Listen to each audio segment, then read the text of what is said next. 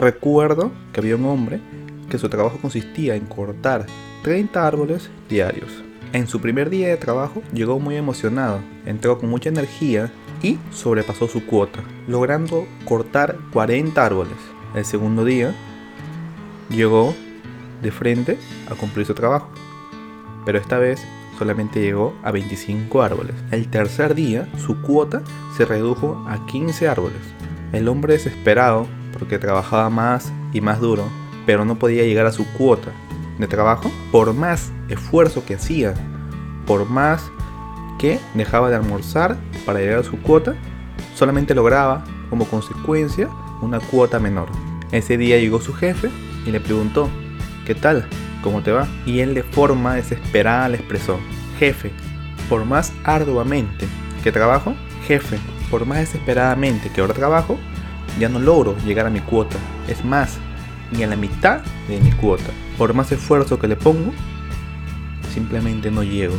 Su jefe lo miró sonriente y le dijo, ¿te has tomado el tiempo de afilar tu hacha? El hombre corrió a afilar su hacha y a talar el árbol. Afilaba su hacha cada 30 minutos y talaba el árbol. Y cuando se percató, había talado 45 árboles, sobrepasando el doble de su cuota. Al siguiente día llegó 50 árboles en menos tiempo de lo que le tomaba cortar 15 árboles. ¿A qué nos invita esta historia? A que tu hacha es tu educación. Nos estaremos tomando el tiempo para afilar nuestra hacha en vez de intentar obtener resultados forzados sin tener la hacha adecuada.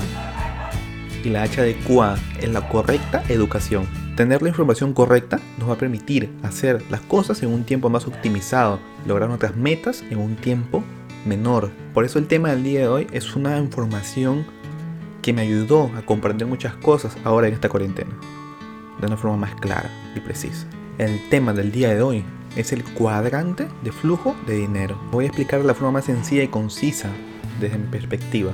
Así que, sin más que hablar, empecemos.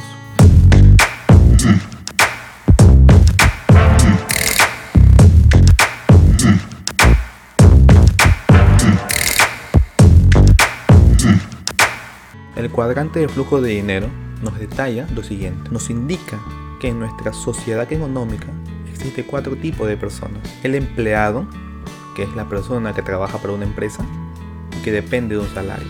El autoempleado, que es la persona que trabaja para su propia empresa. Y él es el empleado y a la misma vez es el dueño de negocio. Y esos dos tipos de personas se ubican en el cuadrante izquierdo. Pero en el cuadrante derecho existen dos tipos de personas diferentes a ellos. En el cuadrante derecho están los dueños de negocios e inversionistas. El dueño de negocio es una persona con la capacidad de crear un sistema el cual tenga un grupo de personas que trabajen para él. Esa persona se caracteriza porque mientras duerme está ganando dinero. En cambio el empleado tiene que trabajar para ganar dinero y mientras duerme no lo gana. De la misma manera, el autoempleado. La gran parte que son empleados habitualmente ganan más que un empleado, pero ellos trabajan muy duro. Porque son el lado administrativo, son el lado de logística, son el lado de la mano de obra. ¿Se dan cuenta la gran diferencia entre un dueño de negocio y un empleado y un empleado? Ahora, el inversionista es una persona que primero fue un dueño de negocio y se volvió inversionista en base a ese capital que creó como dueño de negocio. Este inversionista, que es un tipo de persona muy respetado, muy influyente y con una capacidad para ver alternativas de inversión de forma clara y precisa, viéndolos no como son, sino como pueden ser a futuro. Ahora, en conclusión, ellos funcionan bajo una fórmula. Cada cuadrante trabaja bajo una fórmula muy diferente. El cuadrante izquierdo, que se encuentra el empleado de este empleado, ellos suman y restan. Y el cuadrante derecho, que son los dueños de negocios y inversionistas, ellos dividen y multiplican. ¿Qué quiere decir esto? El cuadrante izquierdo suma y resta, que quiere decir que trabajan más, pero tienen menos tiempo para su familia. ¿Qué nos quiere decir? Que el cuadrante izquierdo, para ganar más, tiene que trabajar más. Pero el cuadrante derecho, ellos no trabajan más, ellos simplemente consiguen un equipo y utilizan la fórmula de dividir y multiplicar. Quiere decir que buscan un problema y en base a ese problema buscan un equipo y dividen responsabilidades de ese equipo.